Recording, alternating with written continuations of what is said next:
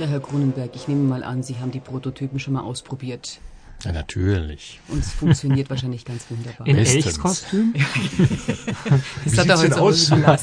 Wie sieht's denn aus? Was beiseite mit den Musikinstrumenten? Wo kommen die her? Ist das jetzt eine richtig schöne Subventionsmaßnahme für die bundesdeutschen Musikinstrumentenhersteller oder kooperieren Sie eher mit den Chinesen, die ja sehr günstig, aber giftig liefern sollen?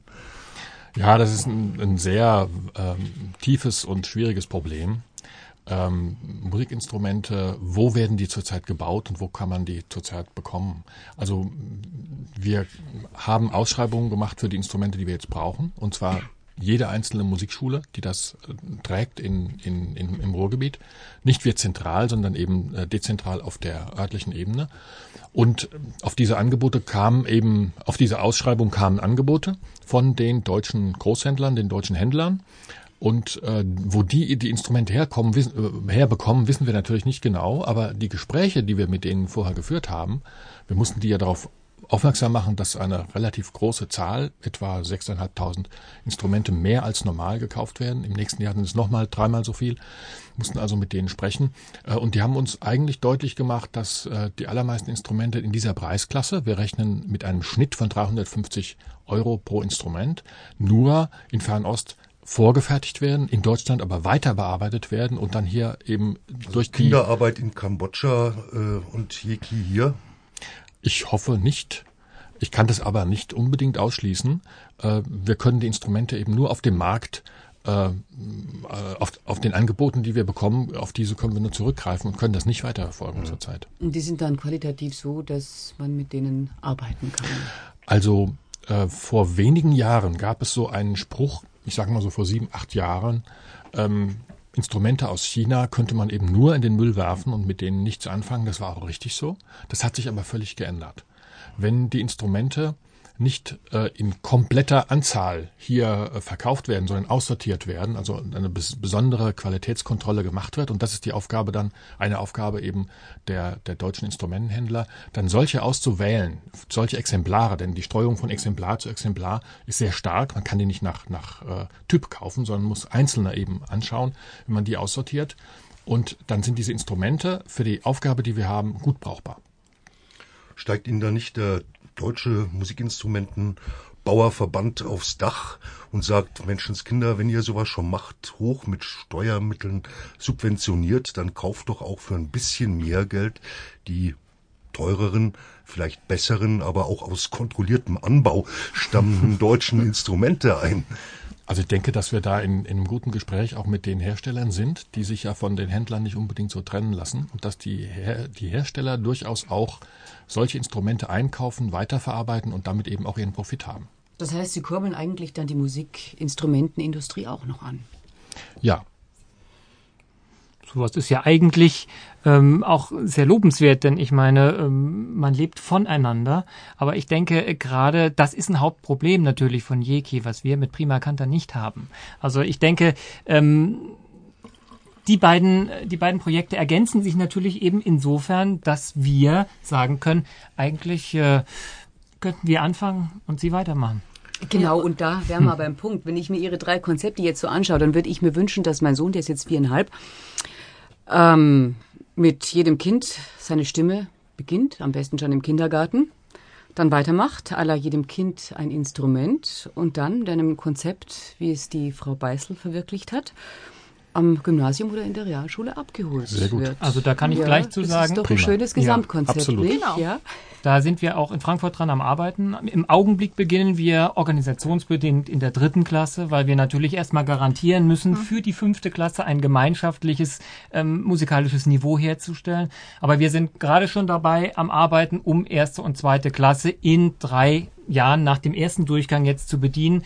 Im Augenblick ist das in Hessen natürlich ganz wunderbar, weil wir erste und zweite Klasse Jeki haben, dritte und vierte Klasse Prima Canta und insofern wir uns im Augenblick nicht ähm, mit den Grundschulen einigen müssen, wer darf das, wer darf das. Es geht alles im Augenblick. Und insofern ähm, ergänzen wir uns in Hessen im Augenblick sehr gut. Aber langfristig ist genau das der Weg. Wir müssen anfangen mit Singen, dann das Instrument langsam dazu nehmen und dann Und dann die Schulen noch mit dazu nehmen, die weiterführen. Und dann natürlich, was Sie sagen, Haupt- und Realschule ist ein unglaublich wichtiges Feld, Genau. was ich in Frankfurt auch gerade in einer Stadt mit hohem Migrationsanteil und hoher ähm, Integrationsproblematik ähm, auch sehr befürworte und die Notwendigkeit extrem sehe. Ich darf äh, aus der bildungspolitischen Utopie noch mal kurz in die bayerische Realität zurückhüpfen und fragen, Frau Beißel, wie ist es denn bei Ihnen? Wie ist Ihre Schule ausgestattet? Haben Sie ordentlich Mittel? Werden Sie vom Kultusministerium unterstützt?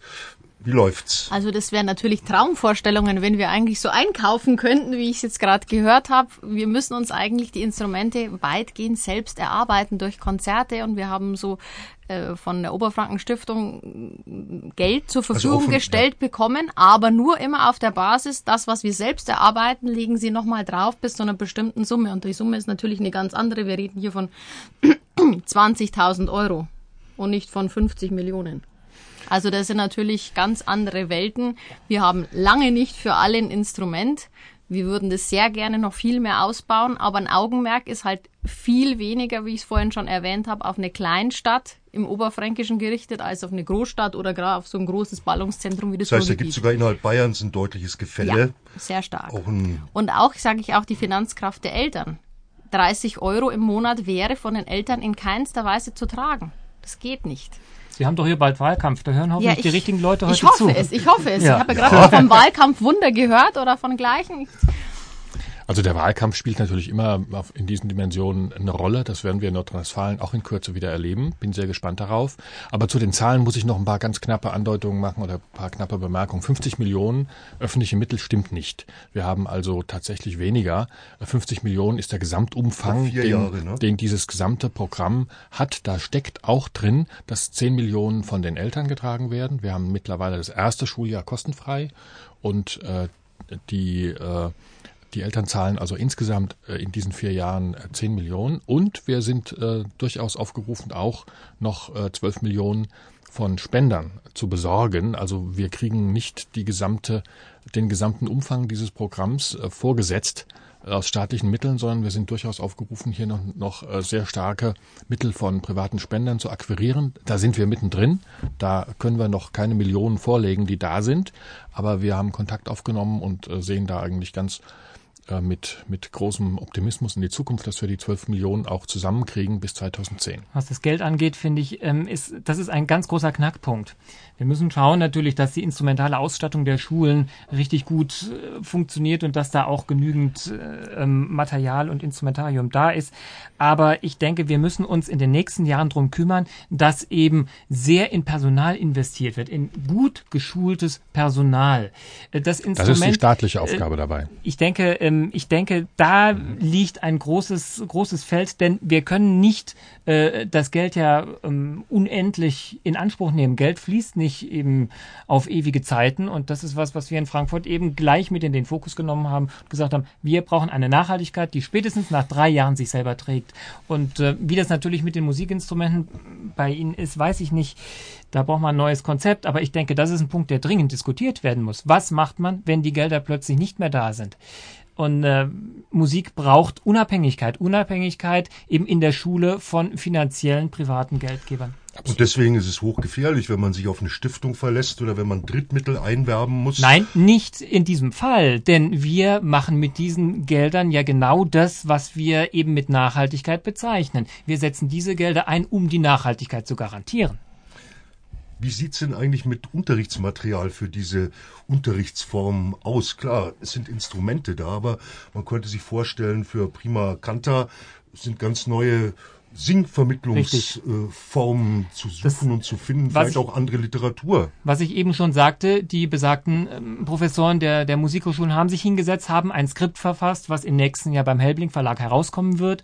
Und eben dieser aufbauende Musikunterricht beinhaltet Haben die Material. neue Lieder geschrieben, fantasievolle haben, haben neue Lieder die geschrieben, haben Professoren haben, neue Lieder geschrieben. ja unter anderem auch. Nee. Also wir haben in Frankfurt eine Arbeitsgruppe, die sich natürlich sind mit auch der befasst. Beigetreten, wir, ja. wir in Frankfurt haben einen hervorragend funktionierenden Bereich Musikpraxis, der Lieder für uns schreit, mit dem ich seit Jahren schon zusammenarbeite, da ich am Hause die Musikvermittlung, Konzertpädagogik mache. Und ich habe beste Erfahrungen gerade im Hochschulbereich, wenn man die Kolleginnen und Kollegen auf dieses Thema anspitzt. Sie werden lachen. Wir haben eine Kooperation im Hause, also die können wir nach außen wirklich präsentieren. Herr Grunenberg, Also, wie ist es bei IKI? Ja, jedem Kind ein Instrument denkt natürlich ein bisschen langfristiger. Und wir haben, äh, wir sind dabei, ein Netzwerk aufzubauen, äh, bei dem uns sehr viele helfen, die Materialien aufzu, aufzubauen und neu zu entwickeln. Wir werden auch mit einem Verlag zusammenarbeiten, aber wir werden auch sehr viel Rückmeldungen aus dem äh, Kreis der Instrumentallehrerinnen, Instrumentallehrer einbauen. Also wir haben uns dann noch einige Zeit, äh, Zeit gelassen, aber es werden neue Materialien entstehen, natürlich. Und wonach sehnt man sich als Praktikerin, wenn man vor einer Klasse steht Nach- oder wenn man in eine Klasse geht? Nach Anerkennung für die Leistungen der Musiklehrer, die mit sehr viel Idealismus und sehr viel Engagement viele, viele Stunden leisten, die weit über das hinausgehen, was man vielleicht gemeinhin erwartet, weil wir die Materialien gerade jetzt, was diesen Zweig anbetrifft, selbst erarbeiten, ohne irgendwelche Unterstützung. Und da ist sehr viel Engagement und sehr viel nächtliche Arbeit gefragt. Also da fehlt es komplett eigentlich an Material. Wir orientieren uns natürlich so ein bisschen auch mit einem Blick an den großen Bruder, dem neuen G8 und orientieren uns da und versuchen da ein bisschen realschulgerecht zu arbeiten, weil wir ja auch einige Schüler dann ans Gymnasium abgeben. Aber alles andere eigentlich aus viel Idealismus und pädagogischem Gespür heraus entwickelt und über die Jahre eben eingesetzt. Und wir brauchen eben genau diese Musiklehrer, die diesen Idealismus mit sich bringen. Das ist was, wo wir als Hochschulen wieder gefordert sind, diese Lehrerinnen und Lehrer auszubilden und in die Schulen zu entsenden, um dort das Feuer reinzutragen. Das aber auch anschließend richtig. wieder die Musiklehrer entsprechend durch Fortbildungen und Öffnungen immer wieder Richtig. reinzuholen. Nicht, dass man irgendwo an seiner Schule dann sitzt und dann nichts von dem Neuen mehr mitbekommt, sondern es muss alles viel mehr vernetzt werden. Richtig. Und das ist ja eigentlich unser Traum heute, dass wir diese Vernetzung sozusagen vor Ort mit drei ganz unterschiedlichen äh, Kompetenzpartnerinnen und Kompetenzpartnern zustande bringen. Das werden wir noch befestigen, sei es im Anschluss äh, an die Sendung. Äh, Aber Herr Koch, ist es nicht ein bisschen so, dass die Hochschulen dann doch wieder die Lehrer ins kalte Wasser schmeißen, dass sie ihnen nicht den, äh, das nötige Selbstvertrauen und die äh, nötige äh, auch äh, politische Reife, möchte ich mal sagen, vermitteln? Im konkreten Unterricht zu bestehen. Das war in der Vergangenheit so. Wir sind Ich ja weiß, im ich bin Umbruch. rückwärtsgewandt, Wir sind ja. im Umbruch und wir haben, wir haben ja diese Aufbruchstimmung. Ich kann es ja immer wieder nur sagen. Das beste Zeichen ist der aufbauende Musikunterricht. Das Kompendium, was neu verfasst wurde von Hochschuldozenten, von Hochschulprofessoren, die eigentlich fürs Gymnasium verpflichtet sehen und die jetzt sagen, die Grundschule ist es. Die Grundschule ist unsere Basis. Wenn wir uns darum nicht kümmern, dann äh, ja, können wir es gleich sein lassen. Schauen wir zu, dass unsere Politiker und Politikerinnen nochmal auf die Grundschule gehen, vielleicht wenigstens drei oder vier Jahre und dann gescheiten Unterricht bekommen. Sie können alle mit uns singen. Prima Kanter. Ja, Sie können ja jetzt zum Beispiel mitsingen, wenn dann die Jungs und Mädels dann ihr letztes Stück zum Besten geben. Das war's. Wir sind am Ende unserer heutigen Taktlos-Ausgabe. Die 125. war's. Klingzwang haben wir sie trotzdem genannt und jetzt würden wir sie natürlich ganz anders nennen. Äh, Dank an unsere Gäste, Manfred Grunenberg, Felix Koch und Evelyn Beisel. Vielen Dank fürs Kommen. Danke auch in die Sendetechnik. Da saßen heute Michael Rother und Moni Herblinger. Die Regie hatte Christoph C. Stechbart, die Redaktion Merit Forster und am Mikrofon verabschieden sich Theo Geißler. Und Marlene Reichert mit den Kids der Realschule Naila und Raise Me Up von Brandon Graham. Schönen Sonntagabend noch. Alles mitbekommen haben im Internet gibt es zum Nachhören unter www.nmz.de slash taktlos demnächst.